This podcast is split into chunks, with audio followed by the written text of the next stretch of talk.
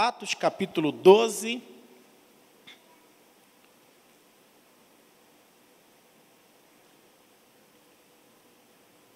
Verso de número 1 em diante. Atos 12, versículo 1. Por aquele mesmo tempo, o rei Herodes estendeu as mãos sobre alguns da igreja para os maltratar. E matou a espada Tiago, irmão de João. E vendo que isso agradara aos judeus, continuou, mandando prender também a Pedro, e eram os dias dos pães asmos. E havendo-o prendido, o encerrou na prisão, entregando-o a quatro quaternos de soldados, para que o guardassem, querendo apresentá-lo ao povo depois da Páscoa. Pedro, pois, era guardado na prisão, mas a igreja fazia contínua oração por ele a Deus. Pedro então ficou detido na prisão, mas a igreja orava intensamente a Deus por ele. Diga, mas a igreja continuava intensamente, perseverava em orar por ele a Deus. Quando eu estava meditando na, no tema da campanha desta noite e fala sobre, sobre o mergulho da perseverança.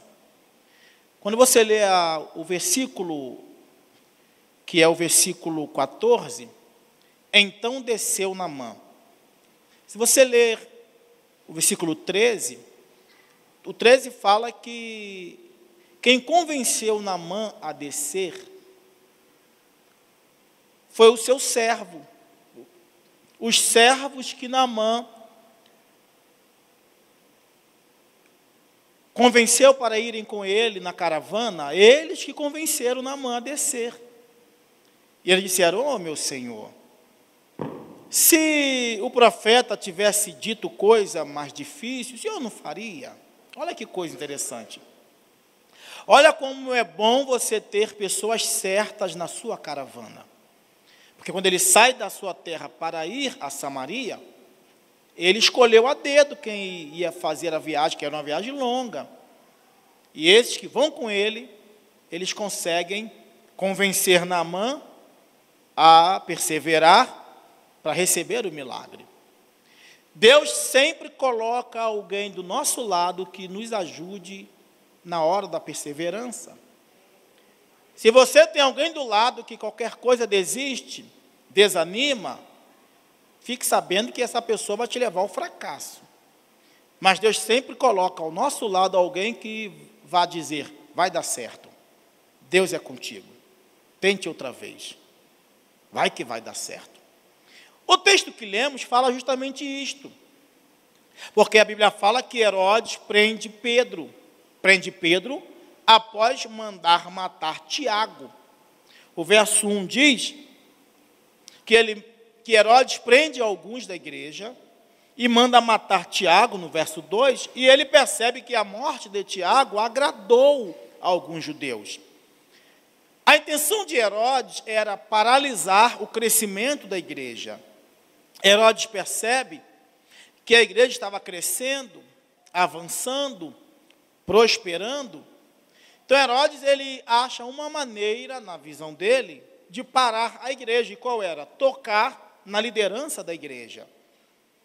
Os pastores da época eram estes: Tiago, Pedro. Então Herodes pensa: eu toco na liderança da igreja e eu vou fragilizar a igreja. Por isso que nós devemos orar pelos nossos líderes, pelos nossos pastores, pelo bispo da igreja, porque a intenção do inimigo é tocar na nossa liderança para fragilizar a igreja. Olha a intenção de Herodes: eu toco no pastor da igreja e eu vou enfraquecer a igreja. Mas Herodes pensava que a igreja era de Pedro. A igreja não era de Pedro. A igreja não era de Tiago. A igreja não era de André. A igreja não era de Filipe. Muito menos de Tomé. A igreja é de Jesus Cristo. Vou repetir: a igreja é de Jesus Cristo. E ele, sendo dono da igreja, ele se encarrega em dar vitória para a igreja. Então ele mata Tiago, prende Pedro e diz o texto que ele está preparado para mandar matar Pedro também. Irmão, se você está pensando que o inimigo brinca com a gente, ele não brinca, não, ele quer destruir a nossa vida, ele quer acabar. Mas ele está vencido em nome de Jesus Cristo. Então, Bispo Gerson, a intenção dele é matar Pedro também, porque está acontecendo uma festa, que era a festa da Páscoa. Aí Herodes fala assim: ó, após a festa da Páscoa, eu mato Pedro. Olha que coisa, eu vou acabar com Pedro. Mais do texto. Mas a igreja fazia contínua oração por ele a Deus. A igreja está orando a Deus. Pedro ainda não foi, não foi solto, mas a igreja continua orando. Pedro está sob um juramento de morte, mas a igreja continua orando. Isso é perseverança. Ninguém tem notícia se Pedro vai sair hoje ou amanhã, mas a igreja continua orando. Aleluia. Eu imagino alguém, para que orar? Já saiu a ordem, já já ele morre. A igreja, não, não, vamos continuar orando. Você está aqui hoje porque você continua orando. O milagre ainda não chegou, mas você continua orando. A porta ainda não abriu, mas você continua orando. Seu marido não é crente, não se converteu ainda, mas você continua orando. Aquele milagre que você tanto espera lá na tua casa ainda não chegou, mas você continua orando. Você persevera, porque uma hora o milagre chega e você vai cantar o hino da vitória. Mas qual é o segredo? Perseverar. Porque aquele que pede, recebe. Aquele que busca, acha. Aquele que bate, ó, aquele que bate. Perseverar é a minha função no processo do milagre. Quem entendeu, diga aleluia. Irmão, guarde bem o que eu vou falar. Perseverar é comigo. Alguém pode repetir? Está fraco. Diga, perseverar comigo. Fazer o milagre é com Deus. Só você agora. Só as irmãs. Só quem tem convicção e certeza que é cabra macho.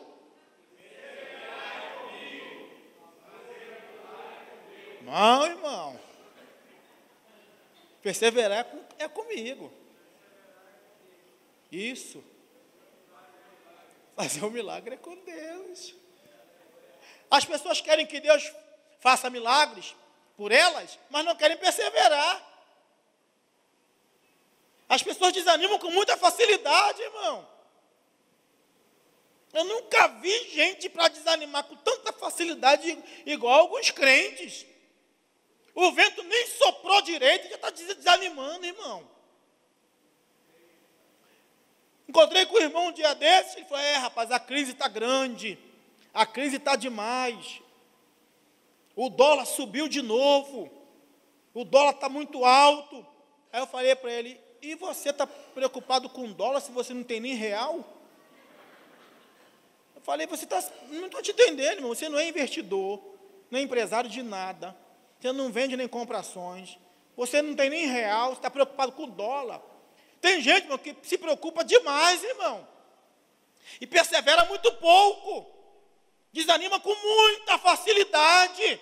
Mas eu trouxe uma palavra de vitória aqui para alguém. Deus vai te encher de perseverança, meu irmão.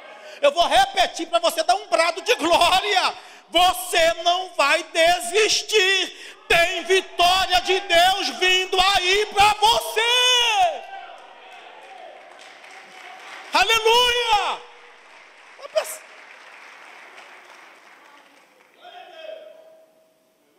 Então, a igreja continua orando. Cadê Pedro? Está preso. A igreja continua orando. Saiu uma ordem, acabando a festa, a gente mata Pedro. Mas aí vamos orar, vamos continuar, vamos perseverar, vamos buscar, vamos batalhar. Uma hora a porta abre, uma hora dá certo. Aleluia ou não aleluia?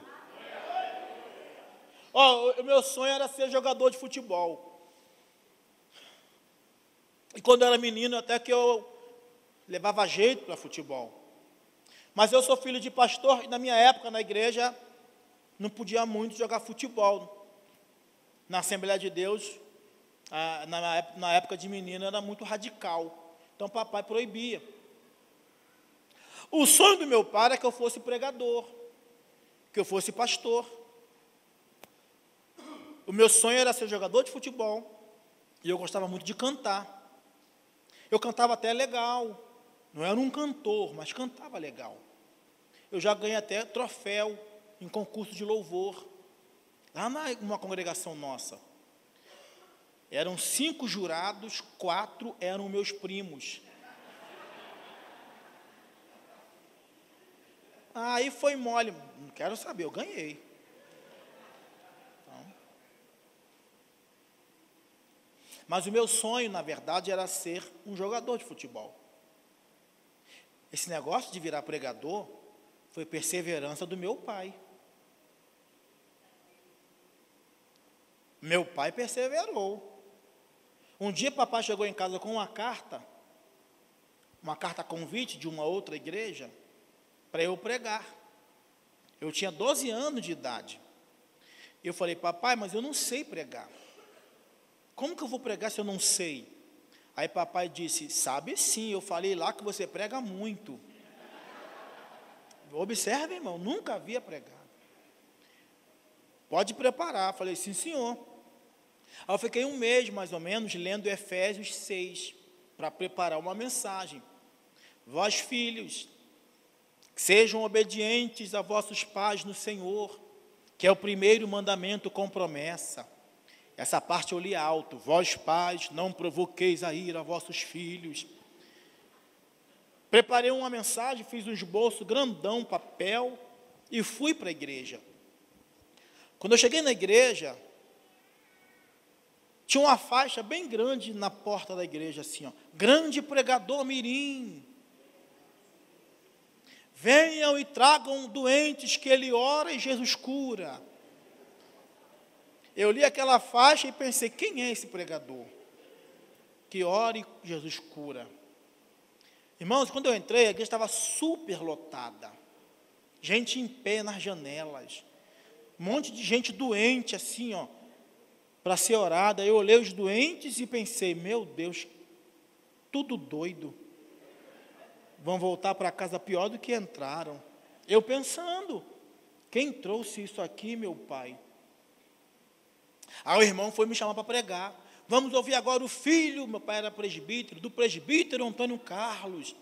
Vem cá, vocês vão ver o que Deus vai fazer aqui. Aí eu pensei, eu também quero ver. Eu quero ver o que, que Deus vai fazer aqui.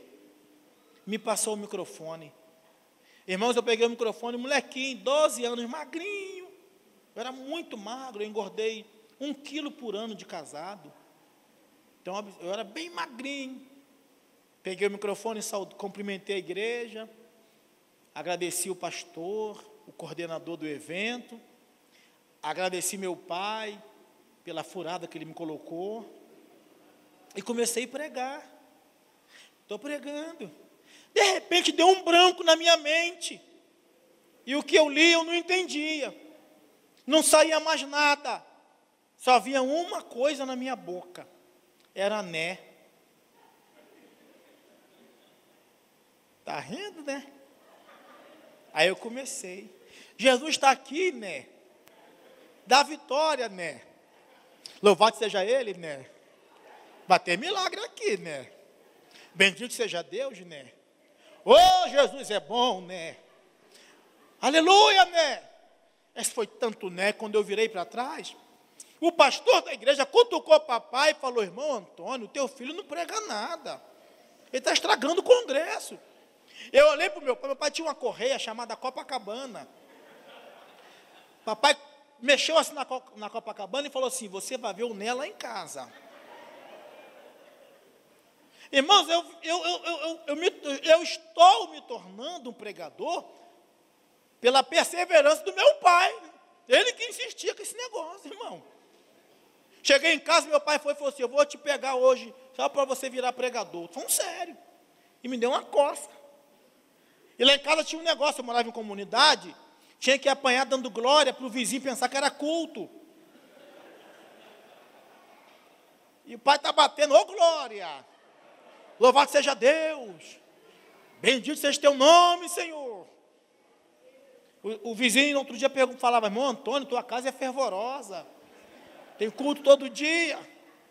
Uma semana depois, papai chegou com outra carta, convite. Eu falei, quer me matar.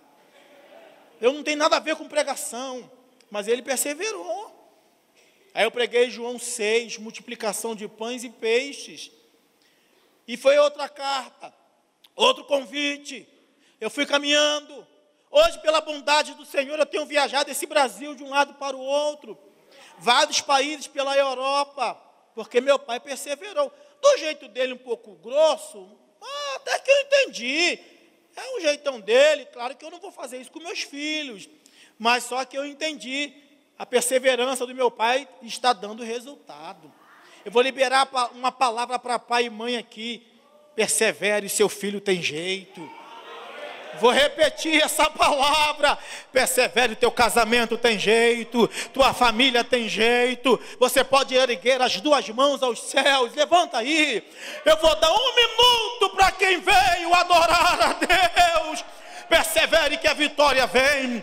Persevere que a porta vai abrir. Persevere que o milagre está chegando. Persevere que Deus está no controle. Persevere que você vai cantar o hino da vitória. Eu ouço o barulho de quem veio adorar a Deus e de quem acredita no milagre esta noite. Oh, aleluia!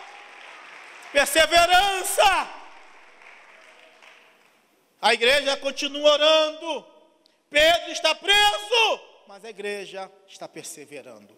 E quais foram os resultados desta perseverança da igreja? Primeiro resultado: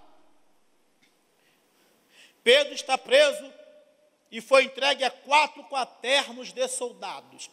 Repita, está entregue a quatro quaternos de soldados. Não, ficou estranho. Diga, quatro quaternos de soldados. Mais uma vez. Então, olha, olha o primeiro resultado da perseverança.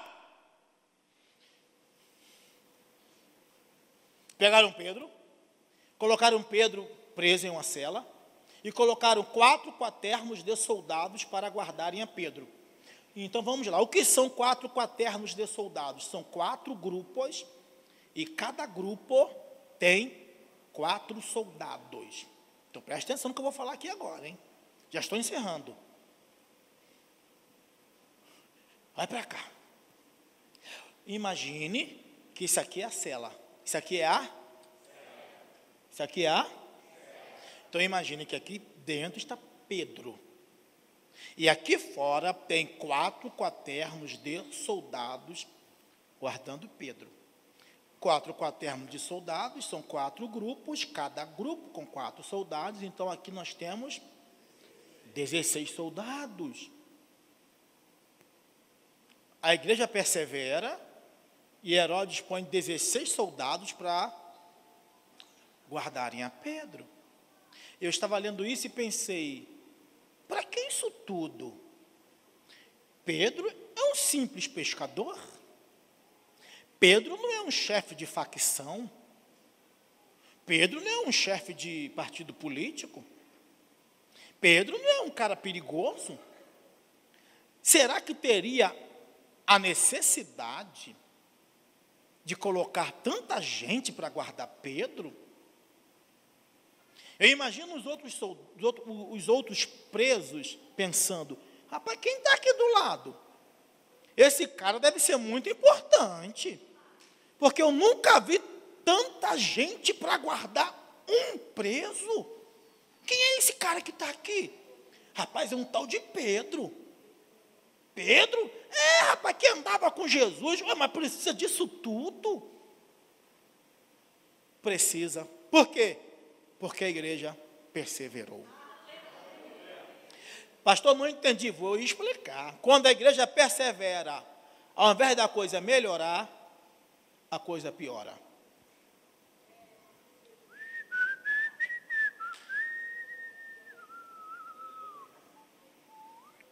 Pastor, não é que é. Quando eu decidi perseverar, o negócio piorou para o meu lado, porque com Deus é assim. Com Deus, o milagre não começa melhorando. Com Deus, o milagre começa piorando e termina melhorando.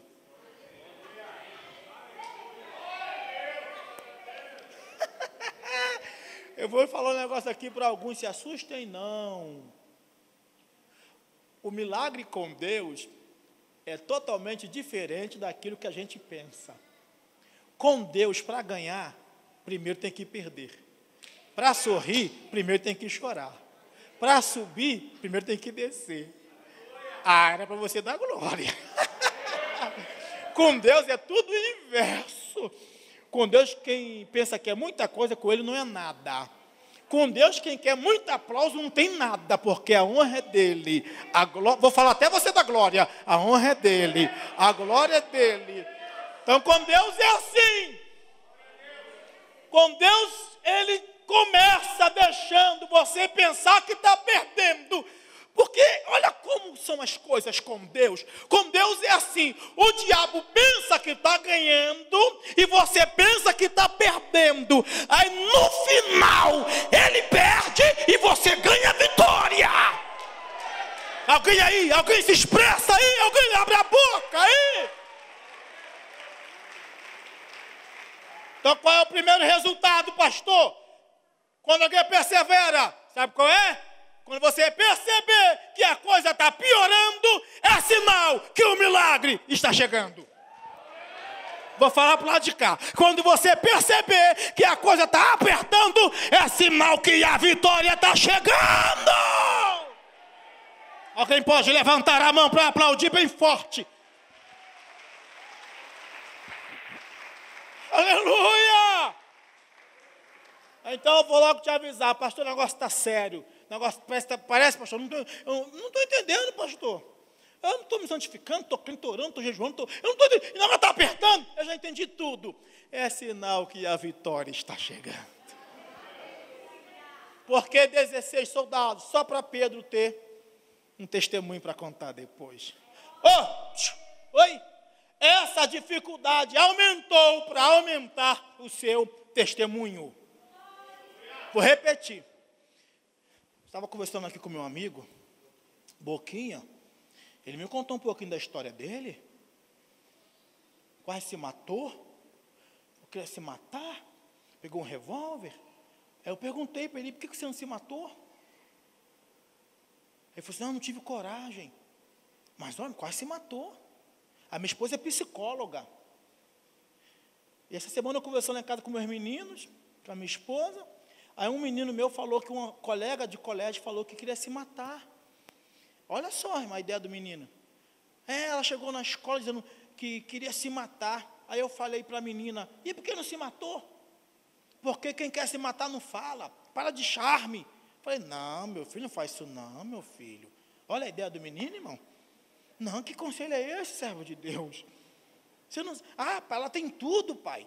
Tem dinheiro, viaja direto para os Estados Unidos, o pai chega de carrão na porta do colégio e vem com essa bobeirinha de falar que vai se matar, pai. Falei, meu filho, o que é bobeirinha para você é algo grave para ela. Que cada um vive uma situação, falei para ele. Aí, meu filho, era hora de você dizer, Jesus te ama, tem um plano na tua vida.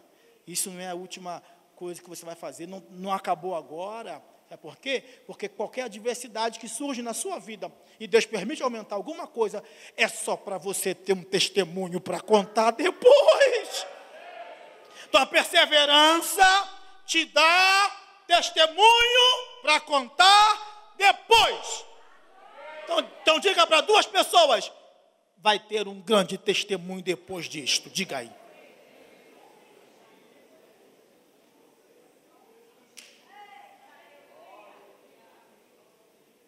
Quem entendeu até aqui, diga aleluia. Balança a mão assim, balança. Diga assim: Eu vou contar um grande testemunho com a minha perseverança. Alguém recebe da glória, da aleluia aí? Segunda coisa que aconteceu com a perseverança da igreja, verso de número 5. Pedro, pois, era guardado na prisão. Pedro, pois, era guardado na prisão. Alguém repete? Só as irmãs? Só os irmãos? Bispo Gerson, a igreja está orando, perseverando, continua orando. Aí diz o texto que Pedro, pois, era guardado. Na visão de Pedro, ele está preso. Na visão da igreja, ele está preso. Na visão dos soldados, Pedro está preso. Na visão de Herodes, Pedro está preso. Mas na ótica de Deus, Pedro está apenas guardado. E eu vim liberar uma palavra aqui para alguém. O que é teu não está preso. O que é teu está apenas guardado. Guardado. Eu vou falar até você da glória. O que é teu está guardado. O que é teu está guardado. O que é teu está guardado. Alguém recebe essa palavra? O que é teu está guardado. Então segura a mão do vizinho, segura aí. Segura a mão da vizinha, segura. Segura aí, diga assim: o que é teu não está preso. O que é teu está apenas guardado.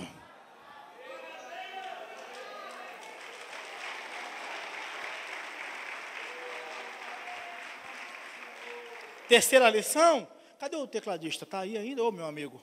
Me ajuda aqui para encerrar, por favor. Gentileza. Terceira lição. Na noite anterior em que eh, Pedro seria apresentado para julgamento, o anjo do Senhor apareceu. Na noite anterior em que Pedro seria apresentado para julgamento público, o anjo do Senhor apareceu. Repita, na noite anterior. Meu amigo Robinho, já estou encerrando aqui minha palavra. Eu quero te agradecer pela oportunidade que você me concede de me apresentar para o seu papai e esta igreja tão querida. Muito obrigado, tá, Robinho? Bispo Gerson, muito obrigado a toda a igreja. Na noite anterior, em que Pedro seria apresentado para morrer, o anjo apareceu. Pastor, que lição é essa? Herodes disse assim: ó, amanhã eu mato Pedro.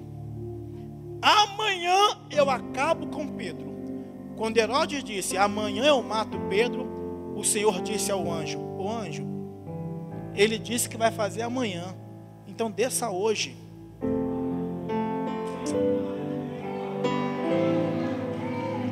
Oh, aleluia! Bispo Gerson, Herodes está preparado para fazer amanhã o que? Matar Pedro. Mas o Senhor disse: O anjo, mostra para Herodes que ele está pronto para amanhã, mas eu já estou pronto para dar vitória hoje. Satanás está armando alguma coisa para você amanhã, mas Jeová está desarmando hoje. Satanás armou alguma coisa contra você amanhã, mas tem vitória para tua família é hoje. Eu vou falar até você da glória, não é amanhã não, é hoje, é hoje, é hoje. Alguém recebe essa palavra e abre a boca para adorar a Deus. Levanta as tuas mãos para adorar a Ele, só adora, vai, só adora. É hoje, é hoje, é hoje, não é amanhã,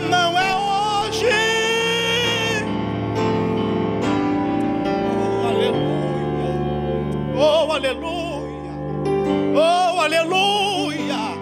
Oh, aleluia. Aleluia. A vitória não é amanhã, não, é hoje. O milagre não é amanhã, não. É hoje. É hoje. E hoje o anjo do Senhor desceu na noite anterior para decretar vitória dentro. Satanás se preparou para amanhã, mas Jeová já está pronto para hoje. Recebe essa palavra em nome de Jesus.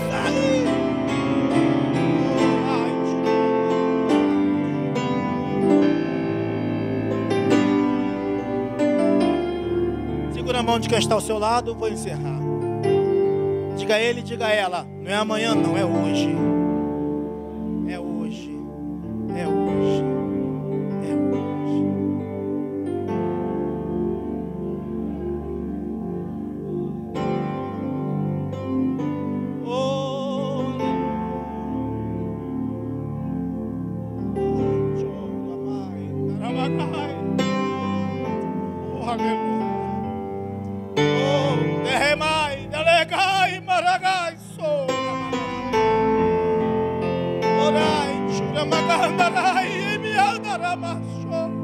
Pastor, não aguento mais. Não sei se suporta até amanhã. Não vai chegar até amanhã, é hoje. Alguém pode abrir a boca para adorar ao Senhor? Vai, enche esse ambiente de adoração. Vai, vai, é, é hoje. Oh, aleluia! A igreja perseverava e Jeová falou: Não vou deixar para amanhã, não. É hoje, é hoje, é hoje.